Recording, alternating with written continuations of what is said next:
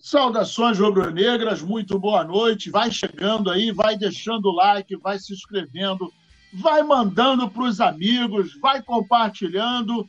E embaixo do Petit aí, ó, do lado canhoto dele, tem o QR Code para você votar no prêmio iBest, no Coluna do Fla, categoria esportes. Então, a gente conta demais com a sua atuação, a sua parceria, a sua ajuda e vamos que vamos. Muito boa noite, nosso querido Leandro Ledo, que hoje está no comando das carrapetas, e ao meu lado aqui, o meu querido mestre, compositor, cantor, ator, é, autor, é, tem outras coisas que ele faz que a gente não pode falar também, Messier Petit. Boa noite, Petit. Boa noite, meu parceiro Nazário. Boa noite aí, meu parceiro aí da produção, Leandro, tirando onda. Enquanto a galera tá se divertindo aí no, no evento, mais ou menos, né? Nosso amigo Leandro tá aqui trabalhando para esse programa aí pro ar hoje, né?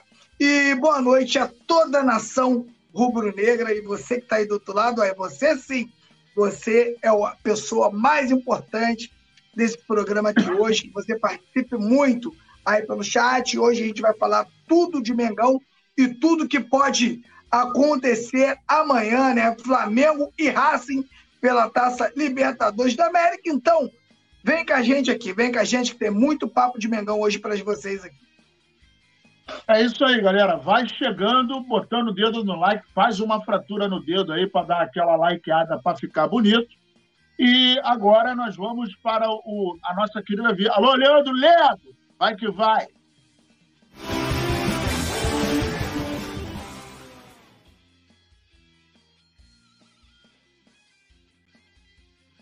É isso aí, senhoras e senhores. Nós voltamos enquanto o nosso querido Daronco está tirando uma onda lá no Rio Centro, né? Tá numa feira tecnológica, coisa e tal.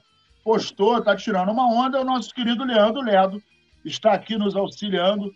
Gente da melhor qualidade, é um, é um caba bom só não pode ir lá para o Oriente Médio, né? Que se ele for para lá e botar uma, uma burca, coisa e tal, não sei o quê, aquelas paradas, aquelas roupas, e meter uma se ele andar com uma mochila na rua, vagabundo vai querer matar ele. Alexandre Faca, Alisson Silva, Eliane Venâncio, Yuri Reis, Nazário todo sério. Meu irmão, eu sou sério. Eu sou um cara sério. Ô, Yuri, faz um favor para mim, cara. Eu esqueci de anotar o mandar um aniversário aqui, pro, mandar um feliz aniversário para o irmão do Yuri. Yuri, bota o nome dele aí para a gente mandar um abraço para ele. Vitor Monteiro, Alisson Silva, todo mundo chegando. Ah, dedo no like, compartilhe, mande para os amigos. E vamos que vamos. Vamos falar do Flamengo, né? Matheus, hoje é aniversário do Matheus, rubro-negro, irmão do Yuri Reis, gente da melhor qualidade. Parabéns, muito, muita paz, muita saúde, muita luz, muito muito, muitas vitórias rubro-negras na sua caminhada e vamos que vamos. Rádio Flash Web, salve nação, salve coluna. Tamo junto, meu irmão. Tamo junto e misturado. Obrigado aí pela participação. E agora a gente vai falar da dívida do Mengão, né, cara? O Flamengo que a gente lembra que num passado não muito distante tinha uma dívida gigantesca, né, Petit? A gente estava é, para os mais novos, é, a gente nem, nem é, os mais novos não, não chegaram a, a, acompanhar o momento em que o, o, o Márcio Braga, é, no meio de uma coletiva, falou que tinha acabado o dinheiro, coisa e tal, né, e que é, não tinha mais dinheiro para nada, para contratar. Então, o Flamengo viveu momentos muito difíceis em função das suas, é, eu não vou dizer dificuldades, né? porque, na verdade, o amadorismo de quem comanda um clube de futebol acaba o arrastando para a areia movediça, né, cara? Então, a gente sabe que durante muitos anos, algumas figuras que é, estiveram à frente do Flamengo acabaram cavando um buraco muito, muito fundo, né? E essa era uma prática dos times que a gente conhece no Brasil. Aí na tela você está vendo com imagens do nosso querido Leandro Ledo, o, o campeoníssimo, né, o líder aí da, do campeonato, o Atlético Mineiro. Eu, particularmente, acho que está até mais de um bi e meio, né? Porque tem o estádio no meio, tem uma grana que os caras empenharam, tem umas coisinhas a mais aí, e a coisa está bem mais de um bi, cara. Eu vou te falar, eu acredito que esteja bem mais de um bi. Aí depois vem é, Cruzeiro, Corinthians, Palmeiras, Internacional, Botafogo, Fluminense, Vasco, São Paulo, Santos, Grêmio, Bragantino, Atlético, Atlético Paranaense, Bahia, o Flamengo, com 258 milhões uh, de dívida, né? E depois Curitiba, América Mineiro, Goiás e Fortaleza. Esses times, Curitiba, América Mineiro, Goiás, Fortaleza, óbvio, tem uma, uma movimentação muito menor e tal, e inclusive a sua dívida é um pouco menor. Embora, né, a gente está vendo aí, Fortaleza, 33 milhões. Petit, a gente evoluiu muito, né, cara? Isso é, acaba dando uma tranquilidade maior, é, a credibilidade aumenta, né? E você começa a atrair mais é, parceiros, patrocinadores, e por aí vai, e a coisa começa a ficar em ordem, né? Ah, com certeza, né? No mandato do, do Bandeira de Melo, ele afirmou né, que a partir de 2017 o Flamengo seria um, um, time que todo ano iria disputar a Copa Libertadores e que todo jogador iria querer né, jogar no Flamengo.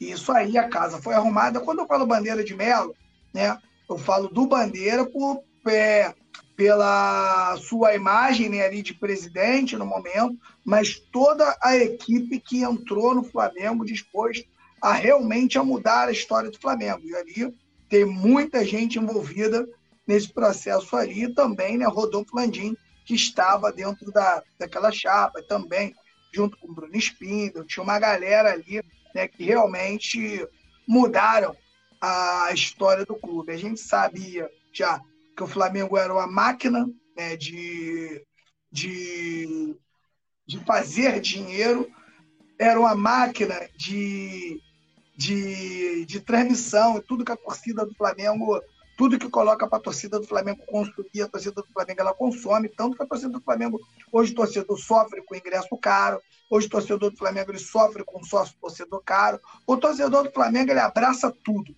realmente ele é um torcedor muito fiel, e essa mudança, né, o, o Nazário, essa mudança de chave, ela só aconteceu por causa do seu torcedor, que abraça tudo, né? E graças a Deus, hoje a gente vê aí um Flamengo diferente, um Flamengo que arrecada um bi e tem aí a sua, as suas finanças aí totalmente controladas. E isso, Nazário, isso é porque a gente não tem um profissional de ponta em cada setor. Imagina se o Flamengo fosse profissionalizado em todos os setores. Gastaria muito menos com técnico, erraria menos na contratação de jogador, né? E isso tudo e aí ia sobrar um pouco mais de dinheiro para o clube. O clube já está bilionário, né? Se acerta mais, né? Se fosse um clube mais certeiro, né? Com certeza o Flamengo estaria ainda melhor do que já está. Mas já é maravilhoso, né, Nazário?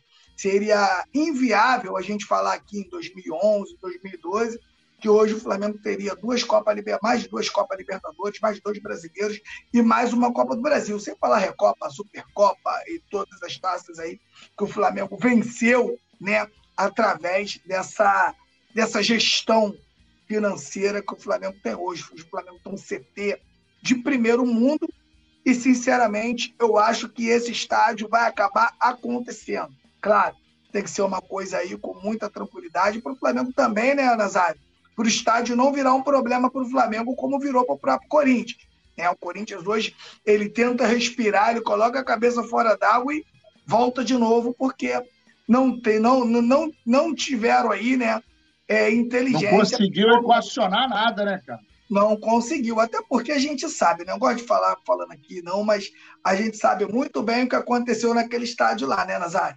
A gente sabe que aquele estádio ali, deixa quieto, deixa quieto, mas não estava nos planos do Corinthians, na minha opinião, pagar realmente aquele estádio. Então, o Corinthians aí, eu acho que assumiria aí a, a hegemonia do futebol brasileiro se consegue junto com o estádio, está melhor para fazer contratações e tal.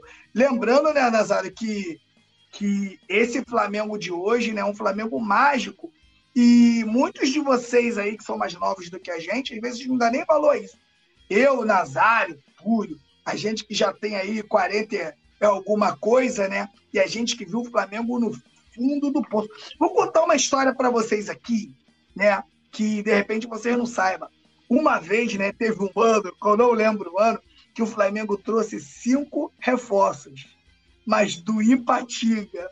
Imagina você, o Flamengo, trazendo cinco reforços né, do Ipatinga para reforçar o Flamengo. Como o Flamengo era aí uma draga, um motivo de chacota aí para os, para os adversários, porque é um clube muito grande, né, com a torcida gigantesca e não conseguiria, não conseguia montar grandes times, né?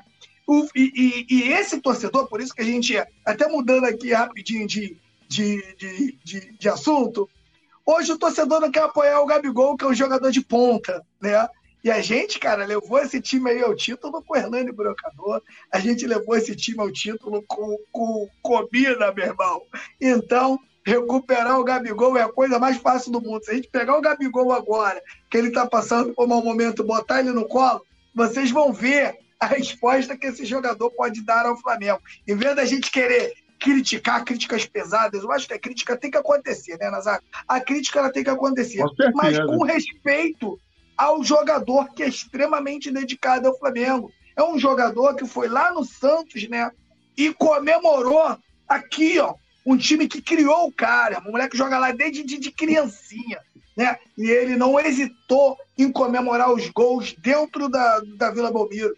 Então a gente tem que respeitar esse jogador e voltar. Foi chamado de traidor, não sei o que lá, fizeram um drama. é brincadeira, né, cara? A, a estrolha que esse moleque já segurou por assumir o Flamengo, né? Por assumir que hoje ele é Flamengo doente. Então a gente vê o Flamengo hoje arrecadando o que arrecada e com as contas aí, né? é, direitinho, é maravilhoso. E eu vou falar uma coisa, os antes, né, principalmente uma imprensa, porque a imprensa, galera, tem uma galera que é imparcial, mas a maioria não é. Por quê?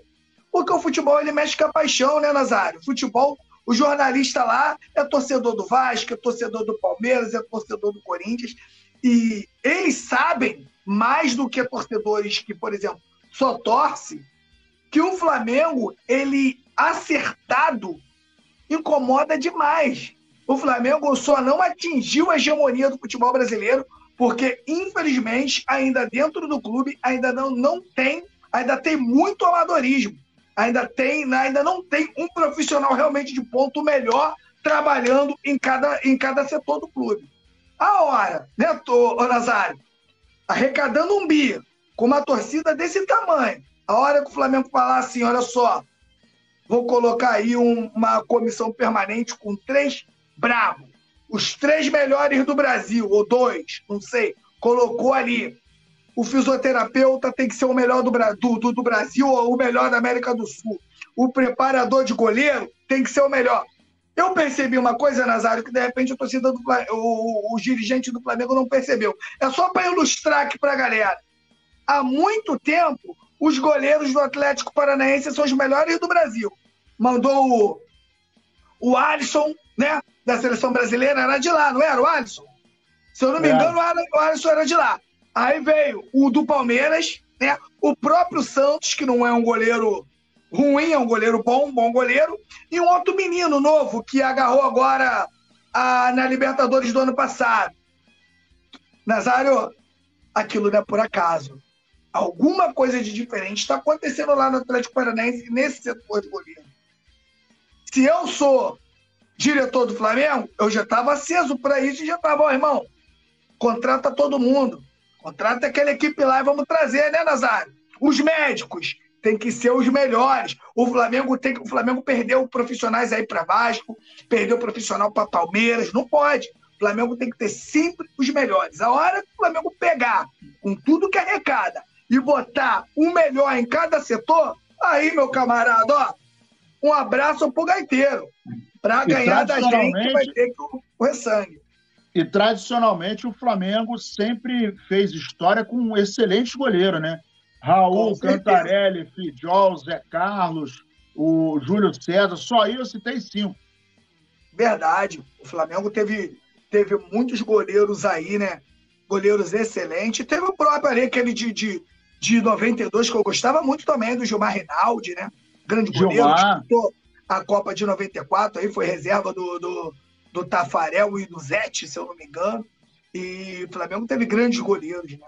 E o Flamengo tem que, tem, tem, o Flamengo tem que estar atento no mercado. O Flamengo ele tem que ser agressivo nas áreas. Né? O Flamengo tem que ser agressivo. Eu acho que o Flamengo dá mole né? em algumas coisas. Por exemplo, o goleiro do Palmeiras lá, Nazário, mete uma proposta. Se ele vai aceitar ou não, o problema é dele. Mas balança a cabeça do cara. Quando o Flamengo tava naquele negócio de Pedro Raul para deixar aqui no banco, que não sei o quê, vai lá no cano, mexe com a cabeça do cara, Nazário. Porque eles, quando tinha Unimed, o outro que é Parmalat, eles não queriam saber, não, eles atravessavam tudo.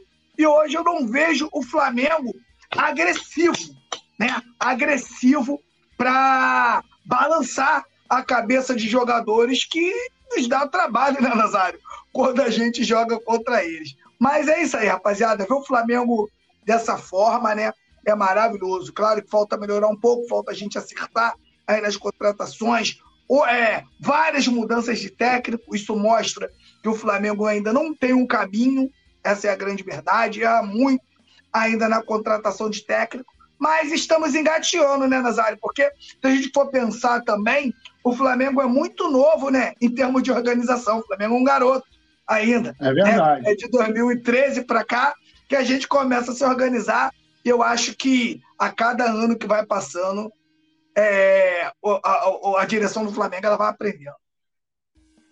Exatamente. Para você que está aí acompanhando a gente, deixa aquele salvezinho para ficar bacana, dá aquela, aquela, aquela entradinha bonita Seja membro, torne-se membro, se inscreva, compartilhe, mande para os amigos, porque é muito importante, galera.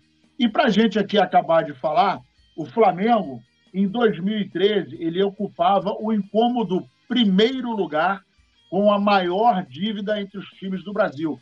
Na época, o Flamengo possuía 750 milhões de reais. Hoje, a gente vê que 750 milhões de reais nem é tanto assim, né? Hoje, por exemplo, o Atlético Mineiro, que figura no primeiro lugar, diz que tem uma dívida de um bilhão e meio, né? E é, essa dívida do Flamengo era entre passivos trabalhistas, impostos e outras coisas. E aí, é, hoje, o Flamengo ocupa a 15 posição no ranking, com 258,8 milhões, bem longe lá dos líderes Atlético Mineiro, Cruzeiro, né, que já superaram essa, essa barreira aí de um milhão. É importante dizer também que o Flamengo trabalhou longos anos, né? E esse trabalho de recuperação financeira deu início em 2013, na, na, assim como o Petit falou, na gestão Eduardo Bandeira de Mello. E na época o time focou no pagamento de dívida, passou a fazer contratações mais modestas, né? E é nesse momento a gente não incomodava ninguém. Que o Flamengo contratava uma galera mais devagar, tinha pouca grana. O Eduardo Bandeira de Melo falava que, inclusive, é, não, não, não precisava se criar a expectativa de títulos, porque a prioridade era arrumar a casa, né? E aí o Flamengo começou a voltar forte no mercado a partir de 2016, quando contratou o Diego Ribas, né? ele veio do futebol uh, europeu, e aí as coisas começaram a acontecer. Né? Ele começou, inclusive, a fazer parte, né, Petit? Ele foi o, o percussor, né? Ele começou em 2016 até chegar a 2019, passaram-se três longos anos de altos e baixos, e ele segurou a onda, né, cara? Segurou a onda, né? Ele participou de, de de uma transição do Flamengo e é por isso que eu sempre digo, né, que o Diego Ribas é o jogador da nova geração que mais conhece o Flamengo. É um jogador que aturou os altos e baixos, foi um jogador que quase foi agredido no aeroporto do Galeão, um jogador que não abandonou o Flamengo. E eu digo por quê? Por que, que eu digo isso? Porque o Diego Ribas, né, o Nazário, quando ele chega ao Flamengo, ele já está bem resolvido financeiramente. E a gente sabe, quando a gente trabalha num lugar que a gente não realmente ama o que está fazendo, né? Você, pô, olha para sua conta bancária e você olha e você pensa assim, cara, nem preciso estar trabalhando, nem preciso estar aqui. Por que, que eu estou aqui? Sofrendo, minha família sofrendo, meus filhos sofrendo. O que, que eu estarei fazendo aqui? O que, que eu estou fazendo aqui, na verdade? E o Diego Ribas, ele continuou, cara. Ele continuou e foi presenteado aí, né? Com dois brasileiros aí, dois brasileiros, uma Copa do Brasil e, um, e duas Libertadores. Na Copa do Brasil agora ele não estava mais, não estava? Não, não estava mais. Estava agora, não, né? Não estava, mas os dois títulos que ele ganhou, né? Já é muita coisa. E o Diego, para mim, né? Eu sempre cito aqui o, o meu amigo Nazário que o Diego Ribas deveria ser um daqueles caras que eu te falo. Aquele cara para sentar na mesa, para discutir contratações, para discutir chegadas de técnicos ao Flamengo. Eu sei que muitos acham o contrário, mas eu acho o Diego um conhecedor profundo de futebol, né? E eu acho que o Diego poderia agregar muito. Mas agora contratado pela Globo, acho que né, um trabalho de comentarista onde você pode trabalhar até enquanto está falando, né, Nazar? Sentou e falou, você pode estar tá trabalhando. Eu acho que ele vai seguir esse caminho. Mas eu acho que era um cara aí quase perfeito para, para trabalhar dentro do clube e dar continuidade. E daqui a pouco vem o Felipe Luiz, né? Felipe Luiz é aquele cara que vai andar com aquele cabelo para trás, aquele terninho e tal, e vai falar: olha só, Vamos procurar um lateral? Vamos.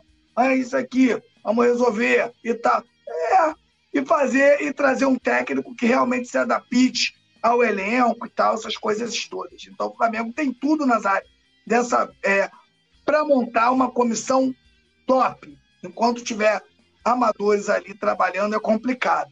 E eu vejo o Diego Ribas aí, cara, como um personagem extremamente importante para a história recente do Flamengo. Falando em Diego Ribas, né, ele chegou, conforme eu falei, em 2016, conquistou 12 títulos, né?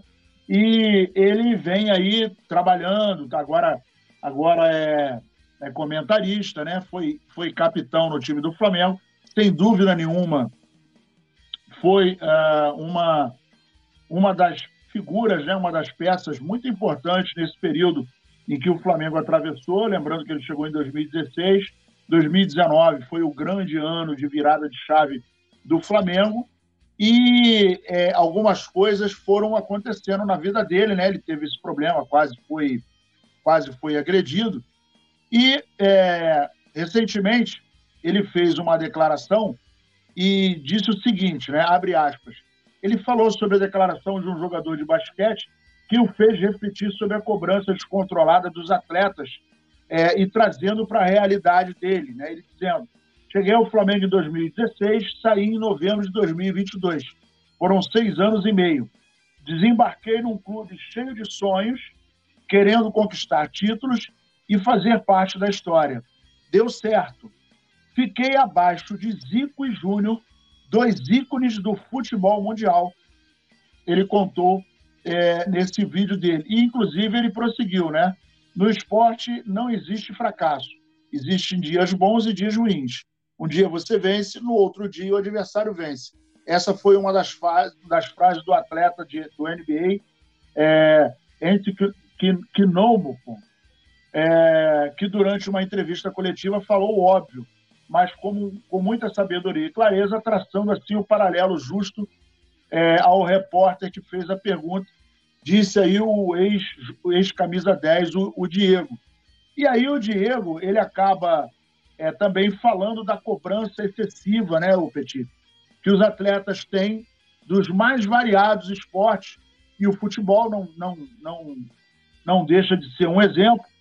E ele ainda citou que os seis anos e meio que ele jogou no Flamengo, quando estreou em agosto de 2016, contra o Grêmio pelo Campeonato Brasileiro, e fez o último jogo dele em novembro de 2022 pelo Havaí, pelo mesmo torneio Campeonato Brasileiro, é, no Maracanã.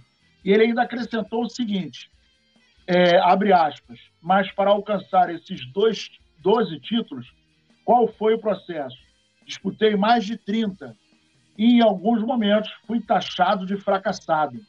O futebol brasileiro, infelizmente, quando se perde, as pessoas vão ao centro do treinamento, caixões são levados ao estádio em nome de jogadores, treinadores são mandados embora, e você é criticado e não serve mais. No entanto, eles falam isso e esquecem que existe um adversário e uma competição. E é tudo que o jogador falou, né? o ex-jogador de basquete, o jogador de basquete faz sentido. Fracassado é aquele que nem tenta e critica de forma pesada e desleal aqueles que tentam. Fica aqui minha reflexão e parabéns ao ex-jogador, que todos sejam responsáveis e compreensíveis com os atletas de futebol. E é uma grande verdade, né, Petit? Infelizmente, a gente está vendo isso, inclusive, agora com o Gabigol, que é um cara importante, que participou, inclusive, dessa, dessa caminhada, chegou no clube em 2019, tem mais de 140 gols pelo clube. Uh, o, o, o, os 11 títulos que ele, que ele ajudou a conquistar se a gente, se não todos, mas quase todos passam pelo pé do Gabigol, assim como a grande maioria também passa pelo pé do, do Diego, que sempre, uma, uma das coisas que eu, eu admiro muito no Diego é que ele sempre foi um cara que respeitou muito a nação, respeitou o clube e nunca fez nada que desabonasse a, a, a conduta dele, né, a imagem dele. E pelo Flamengo, em seis anos, ele teve 12 títulos, foram duas Libertadores, uma Copa do Brasil, dois brasileiros, uma Recopa Sul-Americana, quatro cariocas, 17, 19, 20 e 21, e duas Supercopas 2020 e 2021. E aí, Petit? É, teve até gente que começou. Ah, ele falou que está abaixo de Júnior e abaixo do Zico somente, coisa e tal, não sei o quê. Como é que você vê a declaração dele? Como é que você vê a passagem do Diego no Flamengo, a importância e essa fala dele?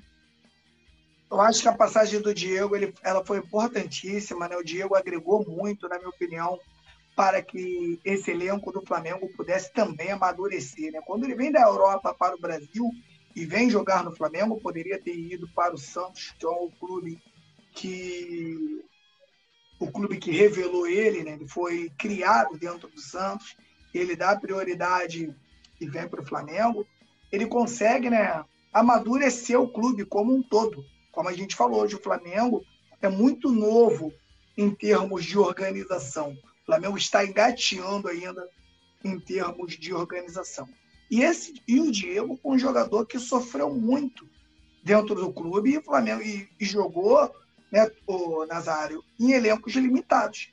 E já não era aquele, já não era um jogador de 22, 23, 24 anos, não era aquele Diego dos Santos que podia chegar aqui e realmente poder desequilibrar, né? Mas realmente ele ajudou muito. Quando ele fala que ficou abaixo de Zico, de Júnior, ele fala em termos de títulos. Com certeza ele fala Aí, em termos de título, ele não, eu, o Diego ele é muito humilde. E o Diego, eu tenho certeza que ele não falou no sentido de, de ídolo, dessas coisas, não. Ele fala aí em termos de tudo que ele conseguiu aí ganhar né, dentro do clube. E o que você fala, fala, o que ele diz né, da perseguição do torcedor, é complicado. Né? Imagina a torcida do Flamengo 45 milhões de torcedores, Nazário. 45 milhões de torcedores. Né? E o que está acontecendo, Nazário? Não sei se você concorda comigo, né? Principalmente agora, a internet deu voz para muito imbecil, cara. Para muito torcedor imbecil. Muita sempre, coisa. E eu sempre digo, Nazário, eu não tenho medo de errar, cara, no que eu falo. Comentar futebol sem praticar o futebol é complicado. Tem coisas que só vai entender o cara que botou o pé na bola.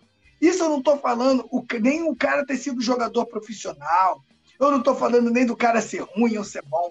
O cara que pratica o esporte, mesmo que seja por lazer. Então tem muita gente que nunca jogou bola, né? E faz uma e, e, e fazem críticas pesadas por não saberem nem o que estão falando. Agora tem uma perseguição ao Gabigol. Quando eu digo perseguição, cara, eu gosto de desenhar o que eu estou falando, porque tem muito torcedor que não entende. A crítica é a crítica, beleza. Crítica é uma coisa que você vai me criticar, vai falar, poxa, Petit, olha só, não gostei da tua análise, tu podia ir por ali, por aqui. Não chegar aqui e me esculachar. Agora entraram numa de falar que o Gabigol tá gordo, Nazário. Você olha pro Gabigol, você ninguém tá te falando, você tá você olha pro Gabigol, meu irmão.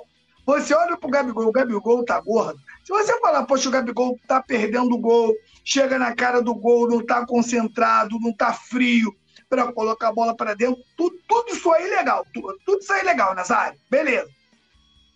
Agora, você escutar uma coisa, né? E replicar, se eu não me engano, quem falou que ele estava gordo foi Renato Maurício Prado, né? Isso aí foi multiplicando, multiplicando, multiplicando, multiplicando, multiplicando, multiplicando. E, infelizmente, né, a gente também não pode falar aqui, né, Nazário? A gente tem que falar aqui, quando o Flamengo ele é campeão em 2019 e acaba ganhando aquele monte de título, o Flamengo foi pegando torcedores tipo de arrastão. Quando você vai arrastar na praia e pegar peixe, para quem não sabe, o arrastão é o seguinte: é uma, uma madeira do lado, uma madeira do outro com uma rede. Aí você vem com um amigo do teu lado e vem arrastando na praia, né? E você leva para areia ali, ali vem peixe, ali vem siri, ali vem tudo, tudo que a rede pega, vem ali. E, infelizmente, né, junto com esses torcedores, vieram para o Flamengo aí torcedores maravilhosos, né, Nazário? Mas veio muito torcedor Nutella também. Muitos torcedores Nutella que ignora que tem um adversário do outro lado que tá. É só você ver a festa que os caras fazem para quando ganham do Flamengo, irmão. Um título. Os caras levantam taça quando ganham o jogo do Flamengo. Então tem um adversário lá querendo ganhar. Então, quando esse tipo de torcedor vai para o estádio e vai o goleiro Hugo antes do jogo, é o Nutella. É o torcedor Nutella. Ele não joga bola, ele não pratica esporte, ele não faz nada, Nazário. Ele bota a camisa do Flamengo e vai para lá zoar o plantão do único, dos únicos caras que pode ajudar ele a ganhar o título, que são os jogadores. Quando o cara vai para lá atazanar o Gabigol, igual aquele cara que xinga o Gabigol depois de uma goleada de 8 a 2, onde o Gabigol jogou demais naquela partida, né? São os torcedores Nutella. Então acaba vindo aí torcedores de Arrastão. Então é isso que o Diego quis falar. E não é só no Flamengo, não. Isso tem em todos os clubes aí do Brasil. Tem isso. Então, né? As pessoas não respeitam, cara o, o profissional, as pessoas não respeitam o suor, as pessoas não respeitam o esforço do cara. Não é muito mais fácil agora, Nazário? O Gabigol está passando por um mau momento. Não é melhor você pegar ele e colocar ele no colo do que você fazer críticas né, destrutivas ao jogador? A construtiva, com certeza o cara Muito mais fácil. O cara é profissional. O cara é profissional. Para a galera que não lembra, o Obina do Flamengo virou melhor do que o Eto'o. Uma brincadeira na arquibancada fez o cara fazer gol de tudo quanto é jeito. Porque o torcedor aplaudiu o Obina até quando ele errava, meu camarada. Aí o cara, o cara vai pegando confiança, pegando confiança. O torcedor tá do meu lado, vambora, vamos arriscar. O Hernani Brocador, tu olha pro Hernani Brocador, o brocador parece um cavalo descansando. Ele até para correr ele é esquisito. Esse cara vem pro Flamengo, ganha título, é artilheiro, faz gol pra caramba. Porque a torcida fez o Hernani Brocador a virar um jogador que e botou o Marcelo Moreno no banco. Quando o Marcelo Moreno veio pro Flamengo, todo mundo, pô, agora o Hernani vai pro banco. Agora o Hernani, agora a gente tem atacante. Ah, como eu escutei isso, Nazário. O Hernani Verdade. botou o Marcelo Moreno no banco. Então essas coisas vão acontecendo. Hoje tá muito fácil. Torcer pro Flamengo hoje? Pô, limpa torcer pro Flamengo hoje. Pô. Eu tenho certeza do que eu tô falando aqui. Nunca mais o Flamengo fica seis anos sem ganhar a Libertadores, cinco anos. Não fica, pode vai passar um ano em branco, no máximo dois anos, na terceira ganha. Porque hoje o Flamengo, ele virou um time de ponta. Hoje torcer para o Flamengo é tranquilidade, é tranquilidade. E infelizmente a gente está vendo no estádio aí alguns torcedores que não têm a mínima condição, cara, de botar o manto sagrado e dizer que é Flamengo. Nenhuma condição. Nenhuma, nenhuma, nenhuma, nenhuma, nenhuma. Nenhuma. E é isso que o Diego né, quis dizer. Jogador que sofreu, um jogador que foi agredido, um jogador. E deu a volta por cima. O Nazário, você acredita, Nazário, que eu, eu fiquei indignado? Eu escuto, eu escutei, né, das pessoas que perseguem, que perseguiam o Diego, que aquele passe pro Gabigol foi um chutão, não foi um lançamento. É brincadeira, né, Nazário? A gente que joga a bola, Nazário, a gente nunca vai falar aquilo. O chutão é o seguinte: chutão, tu, tu chuta até de cabeça baixa. Você não sabe nem para onde tá chutando, tá no bicão. Agora, quando você tá olhando o cara, tá esperando a movimentação do cara para bater na bola aqui, ó, ó, por baixo, isso é lançamento. Pode nem ter sido tão certinho ali, não foi tão milimétrico, mas ele busca o Gabigol naquele lance. Né? Mas como os caras, tem uns caras que odeiam né, o Diego, e alguns dizem que aquilo ali foi lançamento, aquilo ali foi chutão. Então são essas coisas né, que entristecem o, o rubro-negro, são coisas que também entristecem o jogador de, de futebol, eles acabam ficando bem chateados, mas, infelizmente, no Brasil é desse jeito. Você pega os comentários do Pedrinho. Pedrinho, na minha opinião, o melhor comentarista do Brasil. Já viu ele esculachando o jogador? Já viu ele humilhando um jogador? Você vê os comentários do Júnior Capacete. Tu já viu o Júnior humilhando um jogador? E assim vai, os melhores, sabe? O Júnior, o cara perde o gol, o Júnior fala assim, ó, Pô, perdeu porque perdeu o tempo da bola, era para bater com a parte interna, bateu com a parte externa. Ele explica tudinho o que aconteceu ali. O cara que não jogou bola, Nazário, ele nunca vai entender. Às vezes o cara chuta desequilibrado, ele vai falar, pô, o cara é ruim, era para fazer o gol que não sei o quê, mas não viu que o cara pegou, o cara tava de mau jeito, que o zagueiro conseguiu tirar o tempo de bola do jogador e tal. Isso tudo quem joga bola consegue ver. E quem não joga bola, infelizmente, não consegue ver isso. E a internet, né, ela deu força para muitos torcedores que nunca tocaram o pé na bola e fazem esses tipos de comentários agressivos e sem necessidade. É, infelizmente a internet deu voz a muito imbecil, né? E como tem imbecil e capim em tudo quanto é lugar, aí a gente tem que. É, às vezes a gente fala que é melhor ouvir certas coisas do que ser surdo, né? Franklin Cabral está chegando aqui, Yuri Reis, é, Alisson Silva, deixa eu ver quem mais aqui está chegando, Edirley Bicalho de Souza, Francisco Moreira Alves, João de Jesus, uh, Alisson Silva, uh, o Druida RPG também está aqui. Galera, dedo no like aí, Reinaldo Silva, uh, Wellington Souza, Galera, olha só, dedinho no like aí, compartilhe, mande para os amigos, é muito importante.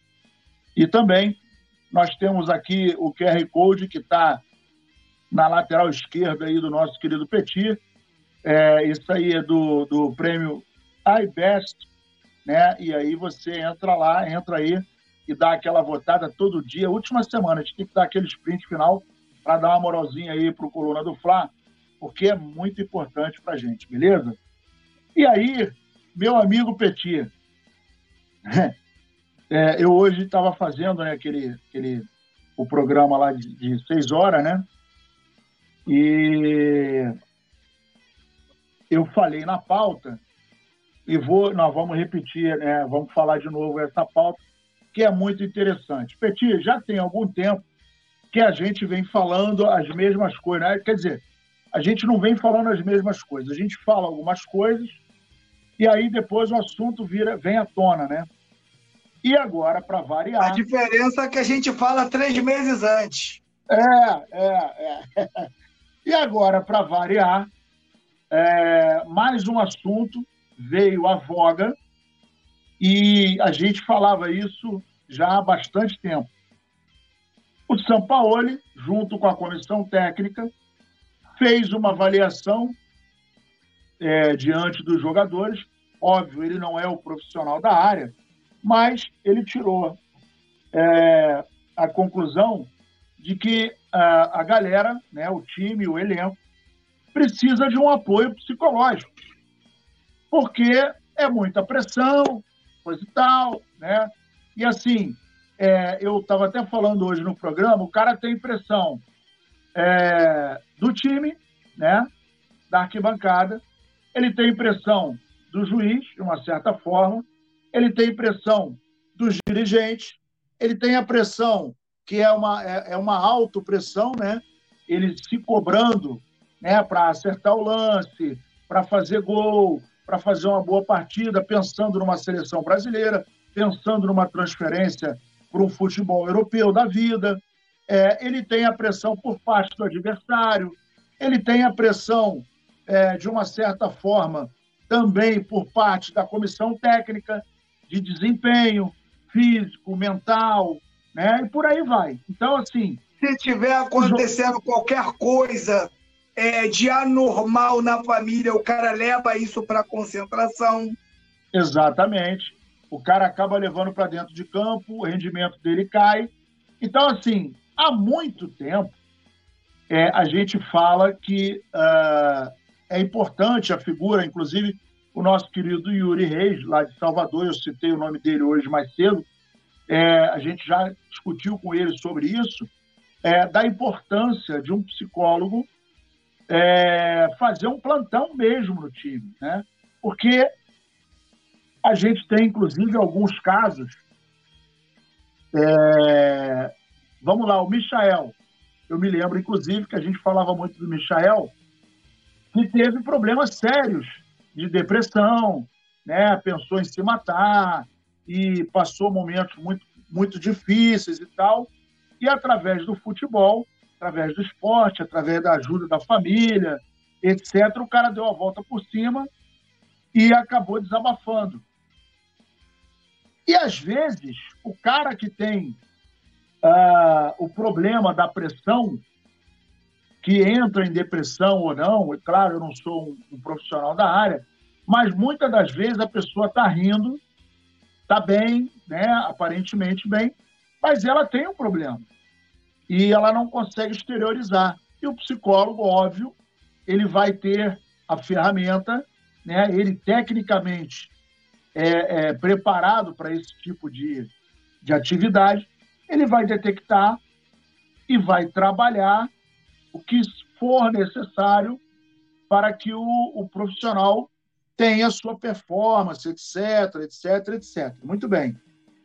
E, diante disso, o São Paulo agora fez a, a, a acabou exteriorizando, né, externou aí essa necessidade.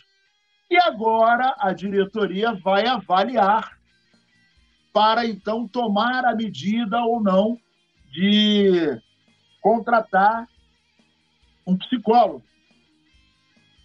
E assim, eu até falei e vou repetir. Os gols que o Gabigol tem perdido, e aí a gente já está contabilizando 15 jogos, não é normal. Se ele fosse um cara ruim, tecnicamente fraco, desequilibrado, inconstante, ok. Ele já fez gols das mais variadas formas. O Pedro é um exímio goleador perdeu um gol incrível contra o Botafogo. O Davi Luiz errou um movimento de cabecear. Ele subiu no lance, foi cabecear, a bola bateu na testa dele e pegou uma diagonal longe do gol. Então, assim, é óbvio, né? é muito claro que, é, se não for o núcleo do problema, mas essa galera precisa de um apoio técnico, né? E um psicólogo para ver o que pode ser feito. E aí a galera agora está discutindo isso, Petir. Me fala aí o que, que você acha. Se eu não me engano, a gente falou isso aqui, o técnico era Paulo Souza ainda. A gente fez um programa aqui, o tema foi, o psico, foi um psicólogo. Né? Nazário, é, antes de falar né, do, do que eu acho, eles são incompetentes demais, Nazário. Esses caras do Flamengo, eles são muito incompetentes, Nazário. Coisas normais que não deveria ser notícia, vira notícia. Ah, treino de manhã. Oh, pelo amor de Deus, um clube que, que, que quer ganhar título já tem que estar 8 horas da manhã no campo. É melhor você abrir mão do treino da tarde do que o do treino da manhã. E eu vou explicar por quê. Porque quando você treina pela manhã, a sua alimentação é diferente. Você tem que ir dormir, pelo menos é o que deve acontecer. Você tem que ir dormir em um horário adequado, muda um montão de coisa. Se o cara só tem treino à tarde, o jogador de futebol vai dormir que horas, Nazário? Pode botar aí de duas da manhã para cima. Mesmo que o cara não vai dar um rolé, videogame, é WhatsApp, é isso, é um negocinho que vai ali, né? Pegar, pá, vai dar aquele rolé. E o cara vai chegar no treino já meia bomba. Treino é oito da manhã, o, o elenco todo sete da manhã já, de, já trocando de roupa. Aí essas coisas, né, Nazário? Viram notícia. Oh! O Sampaoli botou o treino para amanhã. Isso aí a gente já via aí com, com o Tele Santana, com, com o Luxemburgo, com o Carlinho Violino, que esses caras todos. E eles desaprendem. O JJ, 5 da manhã, tava escuro. O velho acorda com as galinhas. Ele acordava, botava o tênisinho dele, ia dar a correntinha dele, né? Ele já estava esperando o jogador chegar no clube e o treino já estava montado. O próprio Rogério Ceni, né, tão criticado aí por, por muitos torcedores, morava dentro do ninho do urubu. Tem alguma necessidade, Nazário?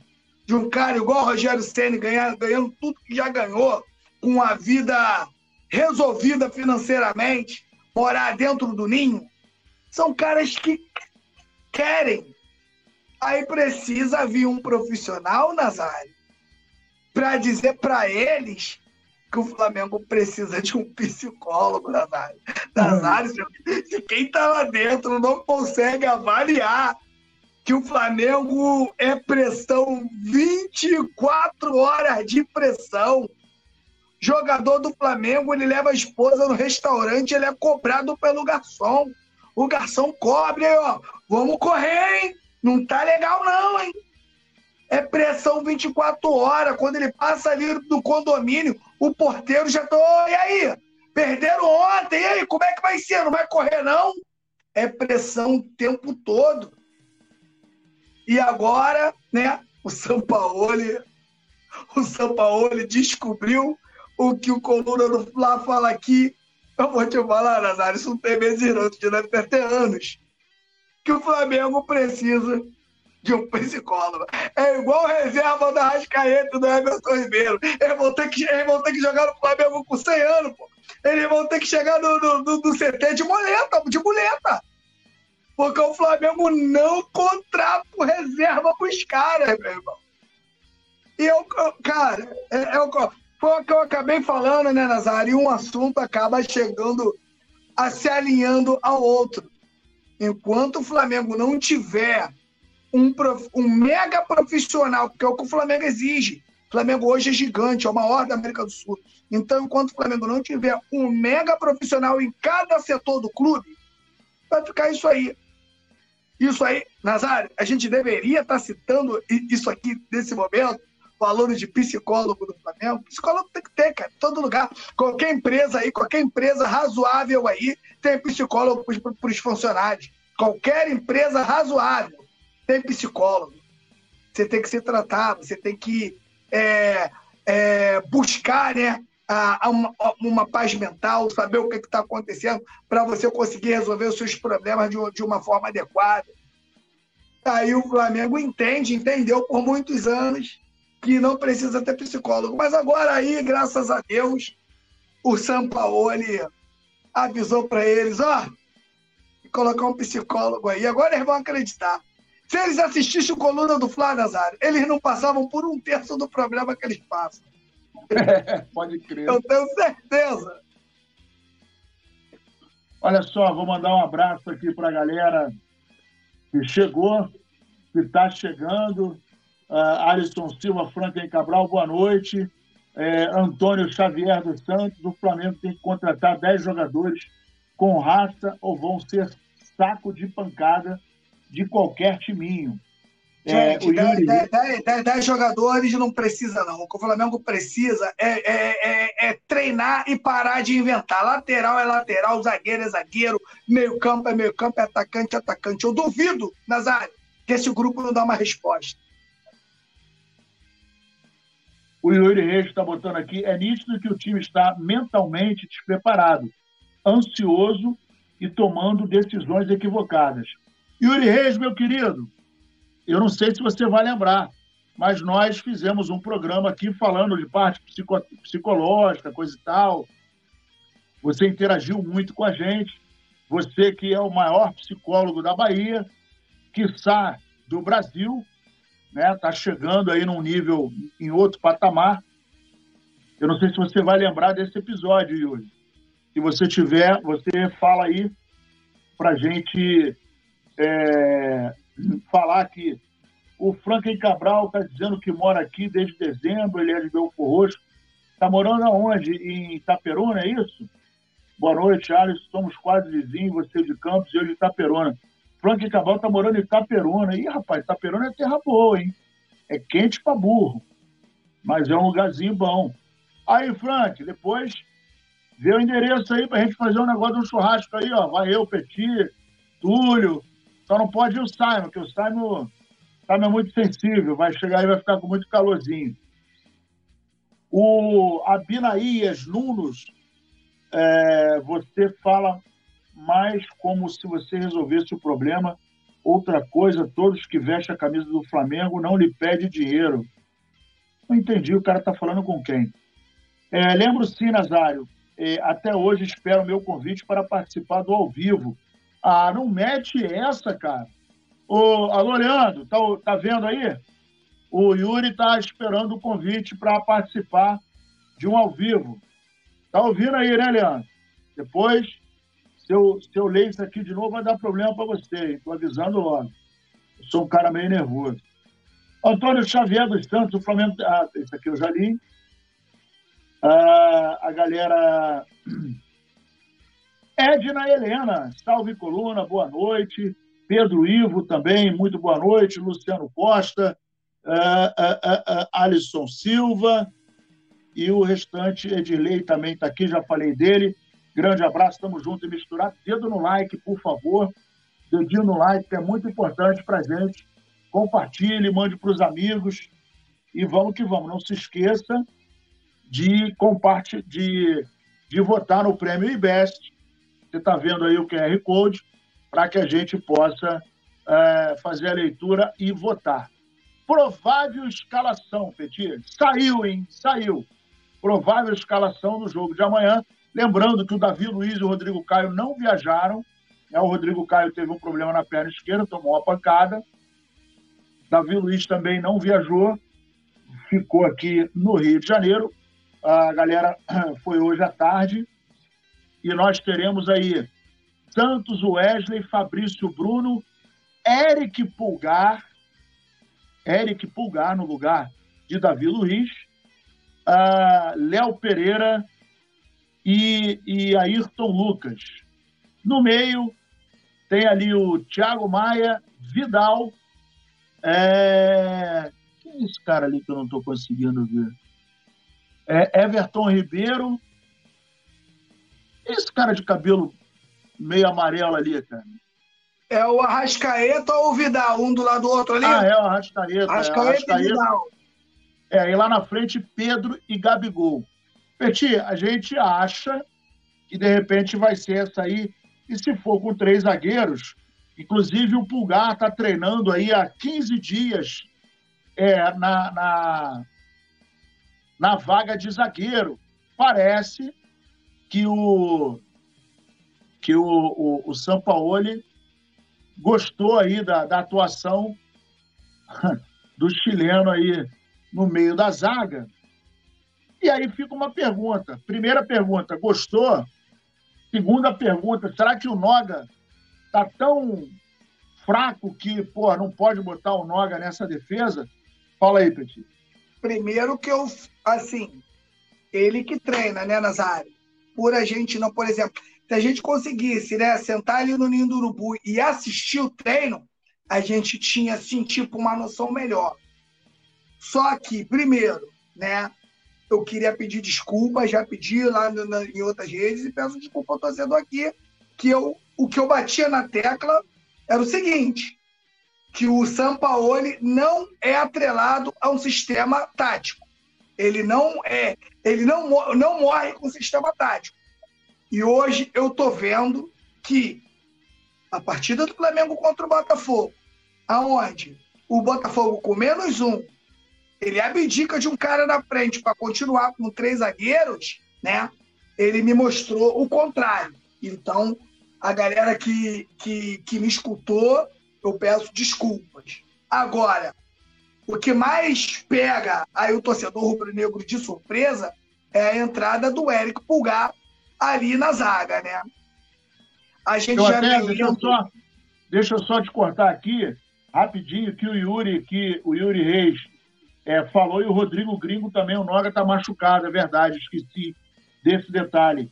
É, e até o Yuri botou aqui, ele está lesionado, lesão ligamentar, eu esqueci desse detalhe, perdão aí, galera. Vai, Petit, desculpa.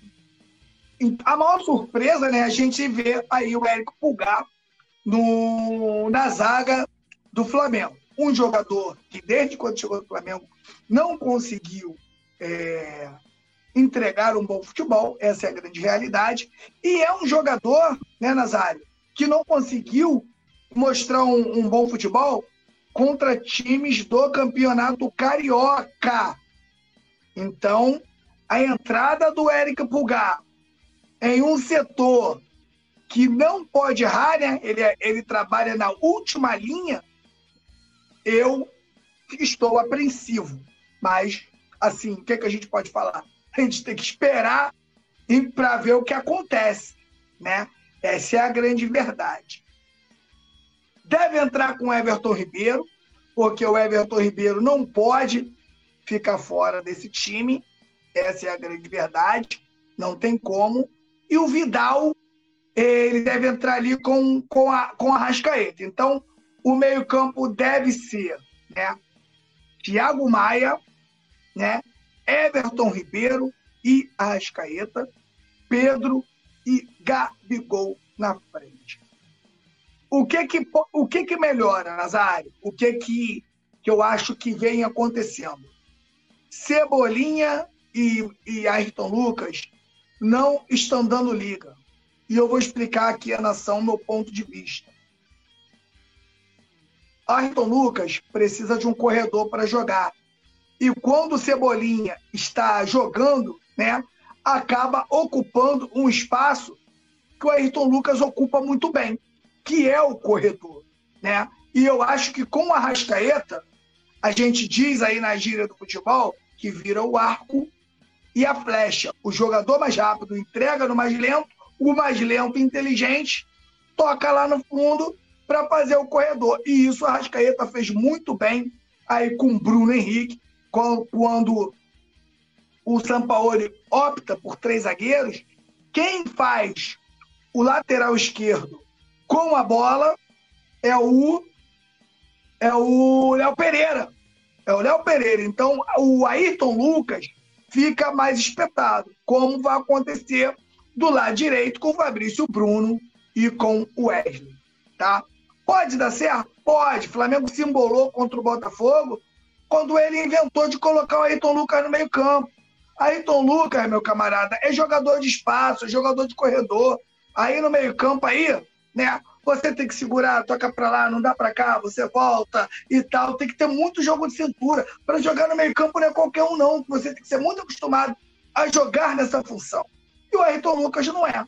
Então aí já começou a quebrar o Flamengo. Agora, eu não sei você, meu amigo Nazário, e eu queria ver aqui também da galera do chat, que eu estou de olho aqui no chat.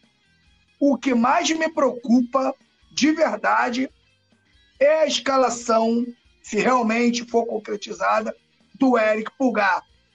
Muito tempo sem jogar e acaba entrando como titular em uma função aonde ele não está acostumado a fazer. Eu queria escutar de você, Nazário, e eu queria também ver o que, a galera do chat fala aqui. É, tomara, eu estava até comentando isso hoje, né, mais cedo, que porque é aquele detalhe, uma coisa é ele jogar como volante, e que quando você erra e é uma função diferenciada, né, porque aqui você está na última linha. Se você errar, porra, o cara tá na cara do, do Santos. Né? E aquele detalhe, ah, tem um outro, eu estava até olhando, ele tem 1,86m e o, o Davi Luiz tem 1,89m. Então são 3 centímetros de diferença. Não dá nem para a gente falar, pô, ele é muito mais baixo. Agora, o detalhe é o seguinte: é, as jogadas aéreas, aéreas né, é, é, o, é o tipo do problema que é sério. É, o Flamengo não pode é, e já vem trabalhando muito mal, muito mal as jogadas aéreas, e é uma coisa que o Pulgar não está acostumado, né? Porque no meio-campo você não trabalha tanto as bolas aéreas. Isso aí é mais para quem é da defesa ou quem é do ataque. Em geral, o cara que é do meio-campo, dificilmente ele vai disputar uma bola no alto, né? Só aquela bola que vem do goleiro, quicou, mas é diferente. Você está ali disputando uma bola no meio-campo que não tem a mesma tensão que tem na defesa. Em que você, às vezes, está cobrindo, vamos supor, o, o Fabrício Bruno, de repente, sai numa jogada, é, é, o Wesley dá o primeiro combate, falhou, aí o Fabrício Bruno vai em cima na cobertura, o cara chegou ali no fundo e cruzou, cruzou para o meio da área. Quem tem que estar atento ali é o, o Pulgar. Ele não tem essa expertise, vamos dizer assim. Mas parece que pela, pela uh, anotação lá do senhor Sampaoli, ele treinou os últimos 15 dias nessa posição e deve ter agradado. Eu não sei se ele deve ter agradado ou se efetivamente é, ele lançou a, a, a, mão da filosofia não tem tu, vai tu mesmo. Né? Eu estou vendo que tem uma galera aqui no, no chat que perguntou sobre o Rodrigo Caio. O Rodrigo Caio se machucou no treino, né? tomou uma pancada na perna esquerda, em função disso ele não viajou. E aí a gente está aí com dois zagueiros de ofício, o Léo Pereira e o Fabrício Bruno, e no meio da zaga, ao que tudo indica, vai jogar o Eric Pulgar. O chileno, é, repito, parece que ficou treinando os últimos 15 dias nessa função. Então, antes do Davi Luiz se machucar, inclusive, é, ou melhor, de fazer o, o trabalho de reforço, né? Ele já estava pensando nisso. Possivelmente, eu entendo que para ele fazer isso com o Pulgar, o Davi Luiz já estava apitando há algum tempo, ou estava para apitar, né? O desgaste. E aí ele começou a trabalhar com o Pulgar. Não sei o que, que vai acontecer, a expectativa é enorme, mas é o tipo do jogo que, embora daqui a pouco a gente vai falar também do, do Racing, mas é o tipo do jogo que o Flamengo não pode. É, o jogo é lá, não é fácil, né? no El Cilindro, uh, em Buenos Aires. O Flamengo está é, diante de um desafio que, como já perdeu o primeiro jogo, né? a gente ganhou o segundo, ok, mas na pior das hipóteses, a gente tem que sair de lá com empate. Não sei o que, que você pensa em relação a isso, Petit. O Flamengo tem que sair no mínimo, no mínimo lá de com um ponto. O Flamengo não pode perder essa partida. O Racing vem com vários desfalques. Se eu não me engano, são sete desfalques do, do é. Racing e o Flamengo precisa da vitória. Agora, o que realmente me preocupa, Nazário, é você ficar, você ficar fazendo experiências dentro de um campeonato. Né? A entrada do Eric Pulgar na zaga, na minha opinião, ela é um experimento. Ela é um experimento e você faz um experimento dentro de uma Copa Libertadores, aonde o Flamengo perde o jogo de estreia. Olha só, né? A, a, a que ponto acaba chegando o, o Flamengo de 2023? É complicado. E eu sempre digo aquela coisa, né, Nazário? Você treinando contra os seus companheiros de equipe, eu sempre digo isso. É uma coisa, cara. Você tá treinando contra outros jogadores, mesmo que seja de clubes pequenos, é uma outra parada. Você aí sim você prepara o posicionamento do jogador. Essa é a grande verdade. E amanhã, na minha opinião, mais, é, é mais um, um Deus nos acuda. Mas a diferença que eu acho que vai acontecer é o Flamengo tendo aí né, à sua disposição Arrascaeta e Everton Ribeiro juntos, né? Muda muito o patamar do Flamengo, né, Nazário? Esses dois jogadores mudam o patamar do Flamengo demais. Exatamente. E ó, o, o raio-x aí do Racing, né? Ele é o vice-campeão argentino de 2022 e vem aí enfrentar o Flamengo amanhã no estádio El Cilindro, é o estádio Presidente Juan Domingo Perón, em Avellaneda, na Argentina, pela terceira rodada do Grupo A da Libertadores. E a disputa ela é, é vale a liderança né, na chave. O confronto é, é mais um entre Racing e Flamengo. Lembrando que em 2020 nós tivemos um encontro. Na época, o técnico era o Rogério Ceni foi um a um no tempo normal e a gente acabou perdendo no pênalti e o Flamengo foi é, eliminado. Também nós teremos aí a, o reencontro com o Paulo Guerreiro. Tá com saudade dele, Petir? Nenhuma saudade. Paulo Guerreiro, né, faz parte lá do, do time do Racing. Tem o, o Matias Rojas, que nem vai uh, renovar o contrato e o Hector Fertoli, né? que também é outro jogador que não é bobo. O time do, do Racing, é, inclusive, ele vem de uma, uma sequência ruim. Né?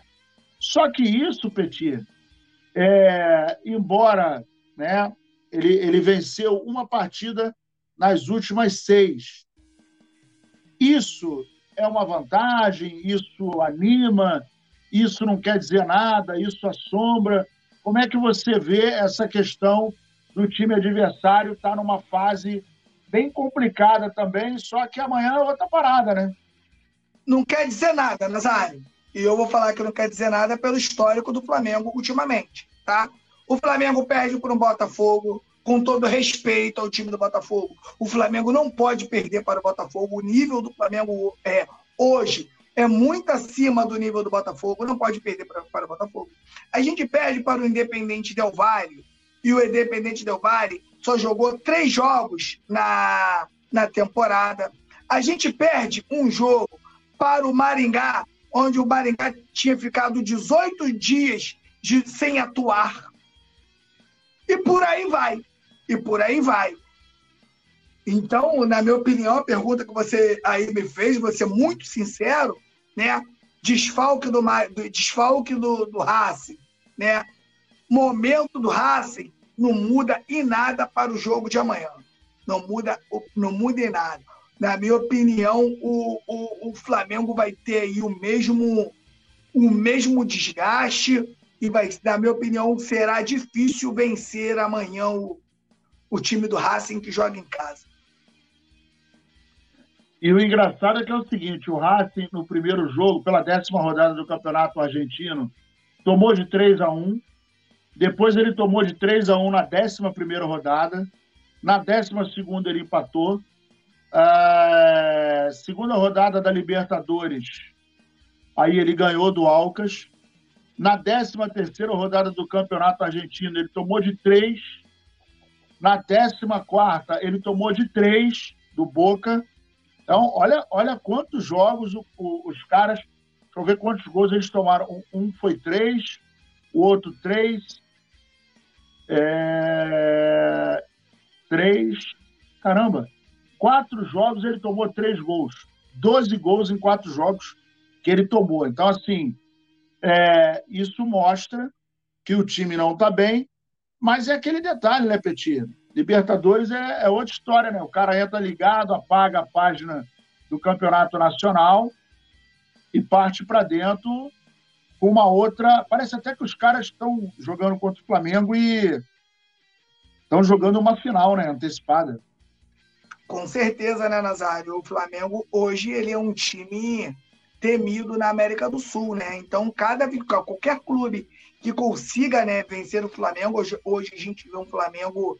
É, esse é o Flamengo mais vulnerável, na minha opinião, dos últimos quatro anos. Né? A gente vê um Flamengo vulnerável, um time que não acertou. O Flamengo não deveria, Nazário, chegar nesse momento, e isso eu, Nazário, Túlio, a gente está falando isso ah, desde quando começou o ano, que o Flamengo corria o risco de chegar no Campeonato Brasileiro, na Libertadores e na Copa do Brasil, ainda sem estar no nível competitivo.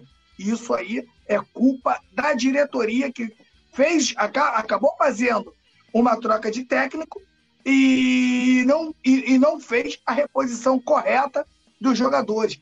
Pelo contrário, o time do Flamengo hoje ele é envelhecido. Né?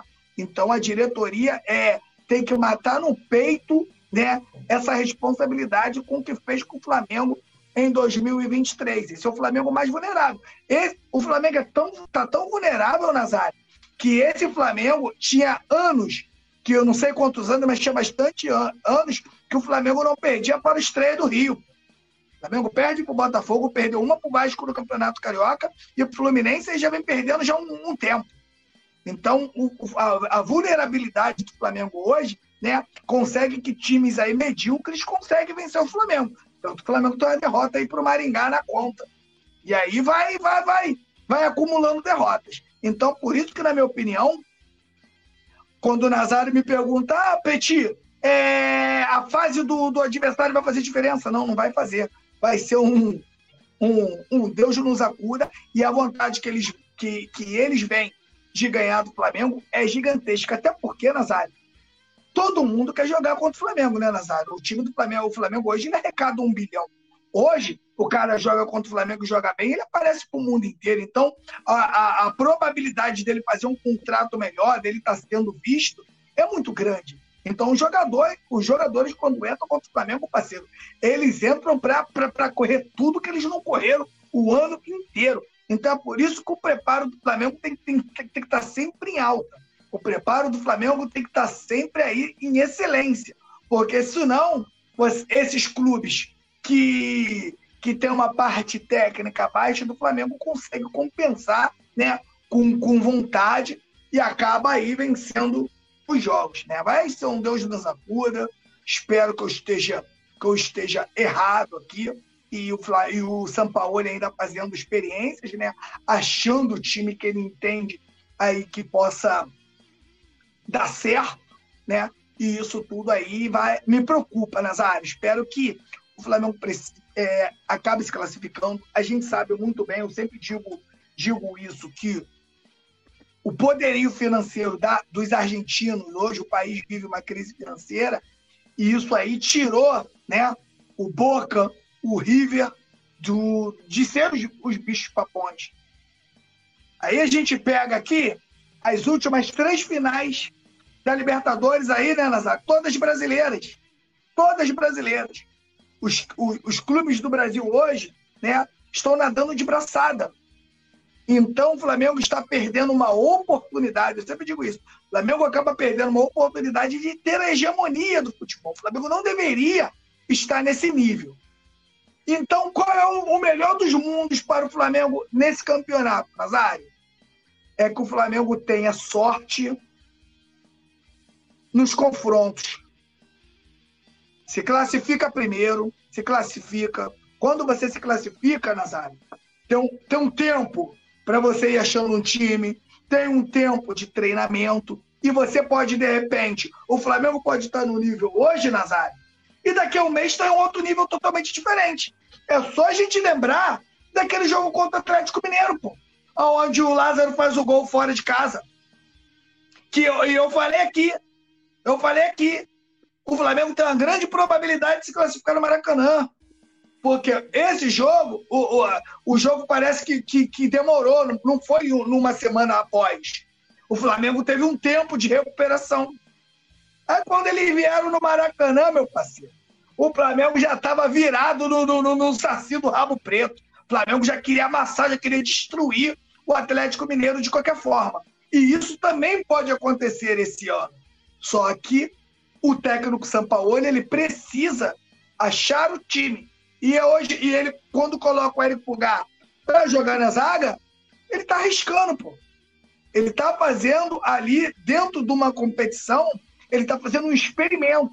E isso não deveria estar acontecendo. Experimenta lá, pô, na pré-temporada, campeonato carioca, o cara dá para jogar na zaga, tá jogando legal, beleza, vamos embora. Na minha opinião, o Igor Jesus era para ter sido preparado no campeonato carioca para hoje, né? Já está assumindo a titularidade. Isso não aconteceu, isso não foi feito, né? E o Flamengo chega nesse nível aí, ainda agora, é ganhar o jogo, jogando bem ou jogando mal. O que importa é os três pontos. Hoje o Flamengo, a gente não pode negar que hoje o Flamengo ele já cria muito mais do que criava, né, Nazário? Hoje o Flamengo já consegue chegar muito no gol do adversário. O Flamengo não chegava no gol do adversário. Hoje o Flamengo já consegue criar muito. E a gente acreditar que o trabalho do São Paulo vai conseguir deslanchar. O meu único problema com o São Paulo, Nazário, eu sei que ele é um grande técnico. Mas o histórico dele de invenções é grande. Então eu tinha medo, eu tenho medo de dele inventar, inventar, inventar, inventar, inventar e nunca conseguir dar o padrão ao Flamengo que o Flamengo precisa. Porque o Flamengo tem um tempo curto. O Flamengo não tem tempo de errar mais. O Flamengo já errou tudo que tinha que errar do início do ano até agora. Não tem mais tempo, acabou. Não tem mais tempo. Então, é isso que me deixa apreensivo. Mas vamos para cima deles amanhã, fora de casa. E o Flamengo precisa sair com a vitória na Argentina. Se, na, se a vitória não vier, que não venha com a derrota. Porque se o Flamengo perde esse jogo na Argentina, vai ficar bem pressionado. É, o Alisson Silva está junto com a gente aqui, já está até botando o placar. Uh, o Druida RPG também está aqui. Uh, Zilton Porfírio, está difícil de, de aguentar esse Mengão. Muito obrigado pela participação.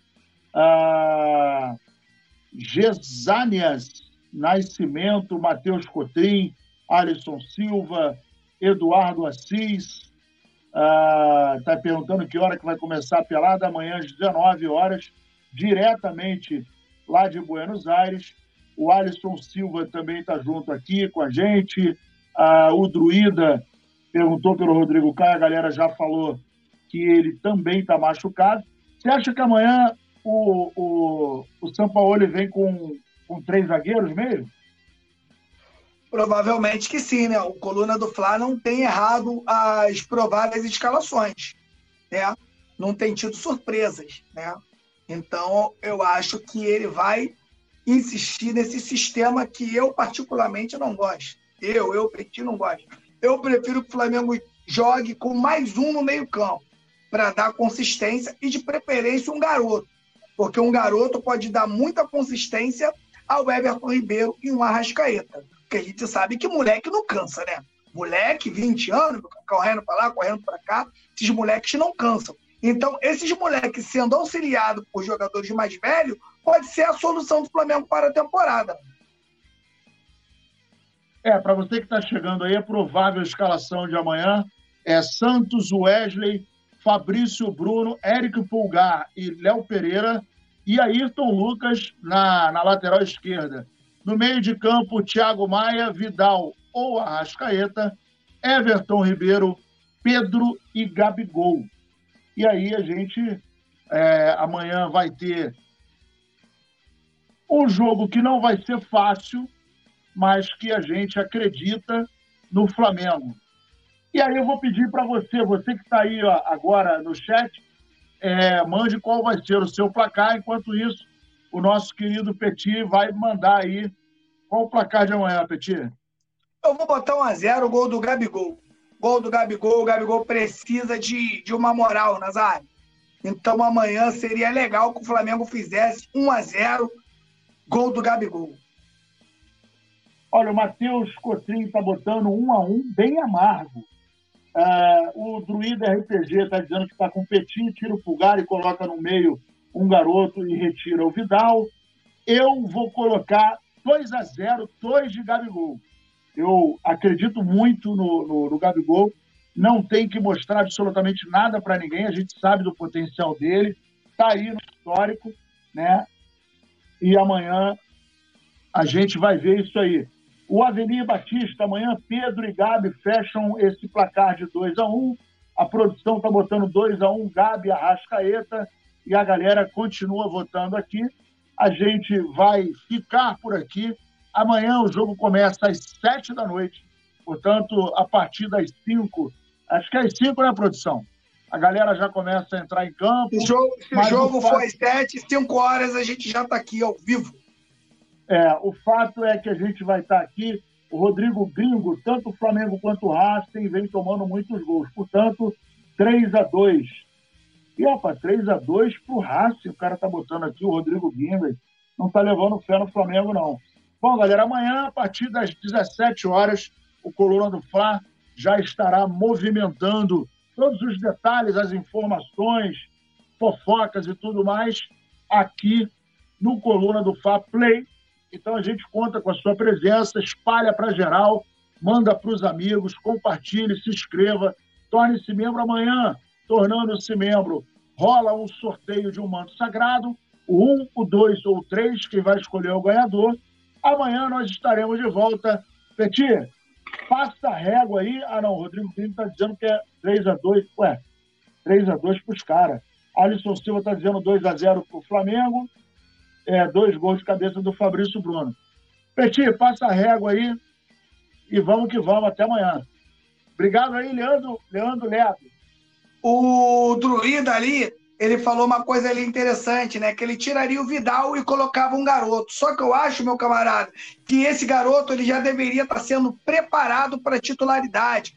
E não deram oportunidade. Esse garoto fez um grande jogo contra o Fluminense, né, Nazário? Aquele primeiro tempo onde o Fluminense não conseguiu andar e ele fez um grande jogo e depois dali ele não foi mais utilizado, né? E na minha opinião ele já deveria sendo está sendo trabalhado para titularidade. Então eu queria deixar esse comentário aqui.